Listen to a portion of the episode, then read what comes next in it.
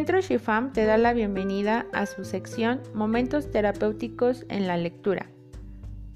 Recordemos que la lectura ayuda a reducir niveles de estrés y a mejorar estados emocionales. En este segundo episodio daremos continuidad a la lectura del libro Para ser maestro hay que ser discípulo del doctor Sergio López Ramos. Continuaremos con el capítulo Ayer y el capítulo Al otro día. Te invitamos a que sigas escuchando.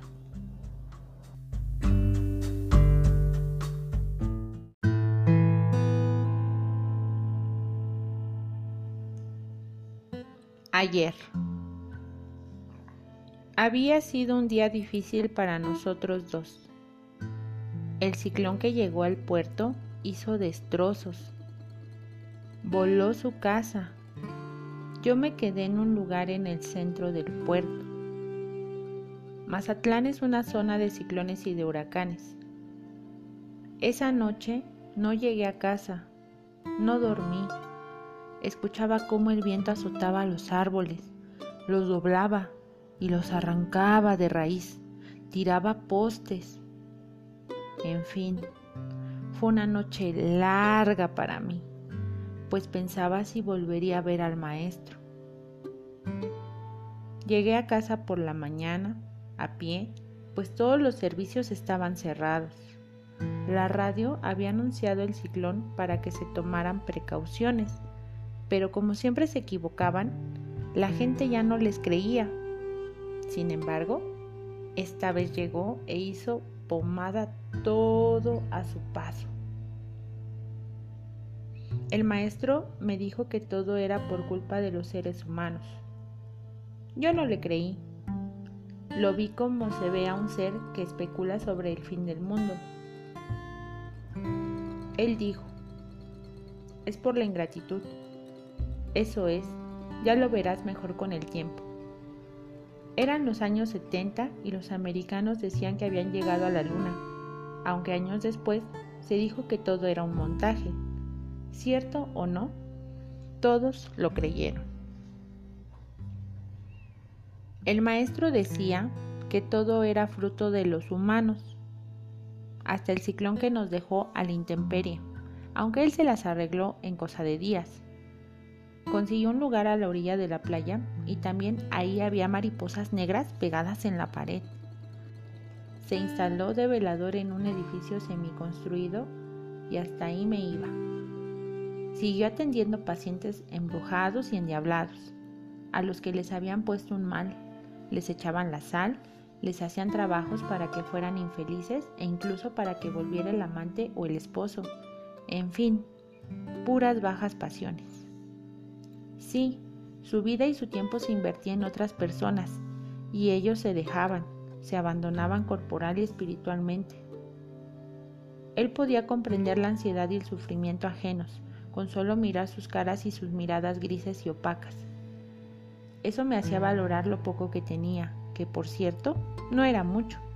Solo siete pesos a la semana, mi salario por apartar la comida de desperdicio en un hotel comida usada para los cerdos de una granja. Al año me regalaban un puerquito. Siempre creí que lo que decía el maestro tenía un profundo sentido. Por eso cuando dijo que era por ingratitud, sentí algo en mi corazón y mis ojos se arrasaron de lágrimas. Intuía que detrás de esas palabras existía una verdad cuya dimensión no alcanzaba a comprender. Por eso le pregunté ¿Qué era eso que había dicho sobre la ingratitud?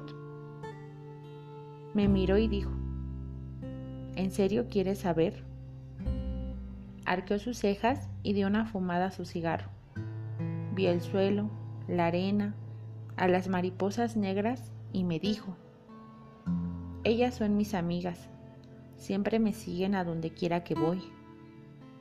Pero de lo que le había dicho el otro día no dijo nada. Solo arrugó su cara en señal de desaprobación por lo que yo pensaba. No, su ánimo no era el mejor en ese momento. Sin embargo, terminó diciendo, Te contaré por qué dije eso, pero otro día. Porque hoy ya tienes que irte. Y ahí terminaba la plática. Vete a tu casa. Era el epílogo.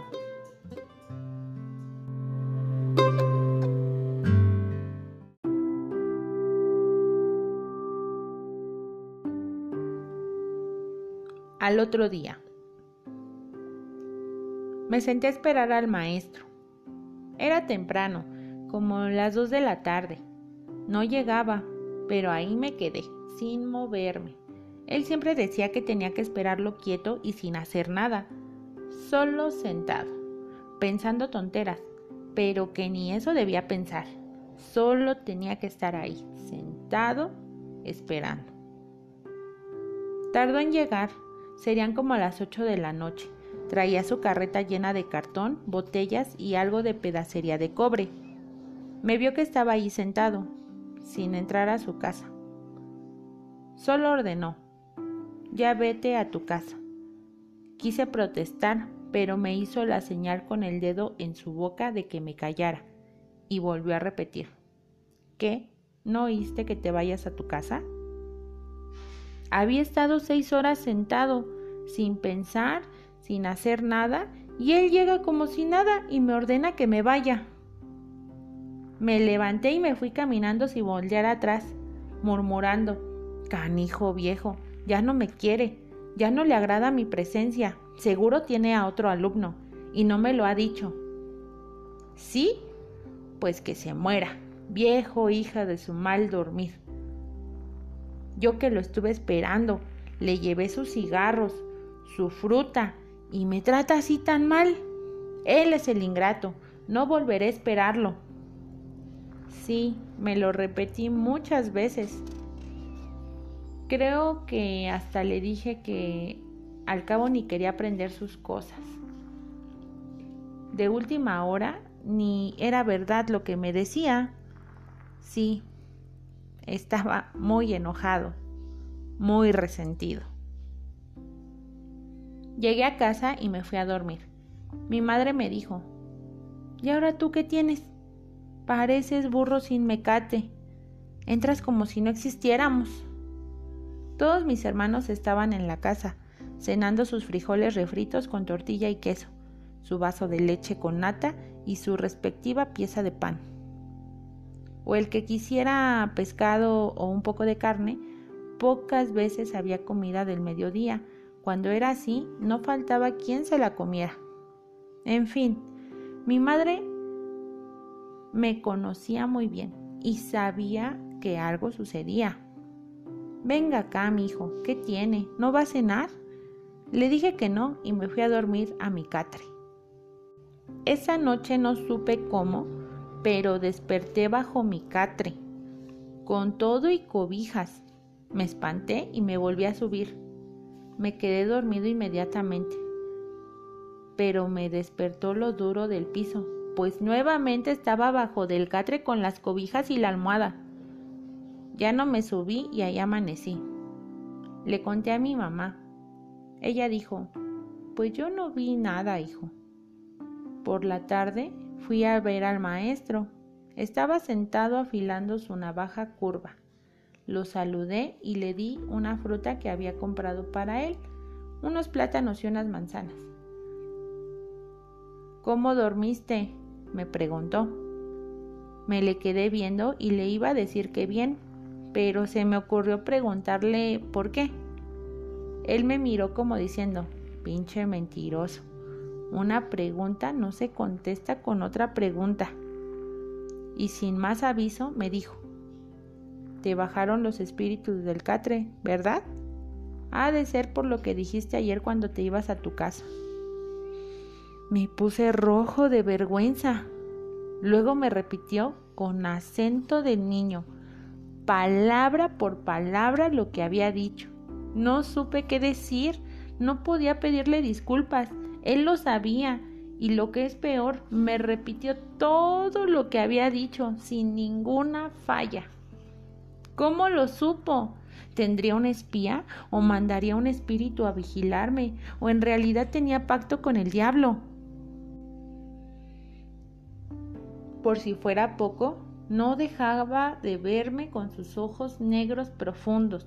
Tal parecía que me sacaba las palabras desde lo más profundo de mi interior. No había secretos para sus oídos, su mente, su saber. No dije nada, solo le ofrecí una disculpa y empecé a llorar.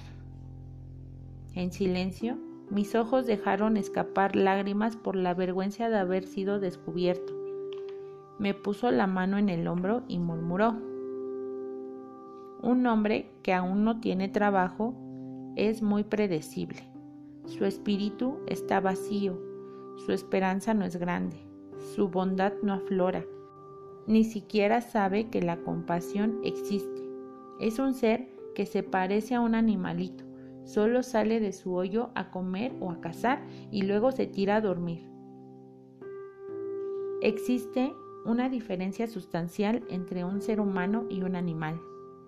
¿Qué quieres ser tú, hermanito Pedro Eleazar? Yo sabía que algo dentro de mí se movía, pero no sabía qué era. Aspiraba a ese saber suyo, pero eso que sentía dentro de mí era mi espíritu que se regocijaba ante otro ser más avanzado en ese oficio de hacer crecer el espíritu dentro del cuerpo. Supe que era mi espíritu cuando él me dijo, no te opongas, seguro brotará, como una rama o una semilla que se abre. Es el acto de la condición humana, de humanizarse. Eso que quieres salir es el ser que eres de verdad. Te falta trabajo para dejar de ser predecible. Sin trabajo no hay cambio interior. Y no hablo de ir a hacer hoyos o cargar bultos, sino de ese acto de permitir que nuestro verdadero ser aflore poco a poco, como una semilla, como el sol que ilumina y te dan ganas de vivir, o se va y te dan ganas de dormir. Sé que dijiste, porque así piensan los que no han descubierto que su interior es el espacio del espíritu. Tú no sabes todavía del espíritu y su crecimiento pero hoy se te manifestó. Bienvenido a casa. Abrí mis ojos para intentar retener mejor en mi memoria lo que él había dicho. Agregó, no te apures, si ya lo escuchaste está en tu memoria y saldrá cuando se requiera. Lo importante es tenerlo. Solo lo que no es, solo lo que no se escucha o no se ve, no se queda en la memoria, Así comprendí qué tan predecible era yo y aprendí a guardar silencio, sobre todo cuando lo veía y escuchaba cómo hablaba, sin prisa, pues era un hombre que conocía la paciencia, y no como yo, que solo conocía la ansiedad. Teníamos en común ese punto de equilibrio.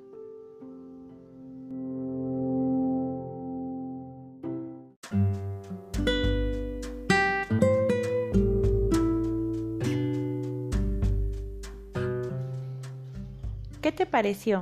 ¿Te gustó? En Centro Shifam esperamos que así sea. Si quieres saber qué sigue en esta historia, te invitamos a que escuches nuestro siguiente capítulo. Asimismo, te invitamos a que le des like a nuestras redes sociales y si en estos momentos de pandemia sientes alguna situación con la que crees no poder a nivel emocional, a nivel de pensamientos o a nivel de estrés, te invitamos a que vengas a Centro Shifam solicites una terapia, puede ser presencial o en línea, y asimismo estés muy al pendiente de las promociones que tenemos para ti en nuestros próximos talleres. Gracias, te esperamos.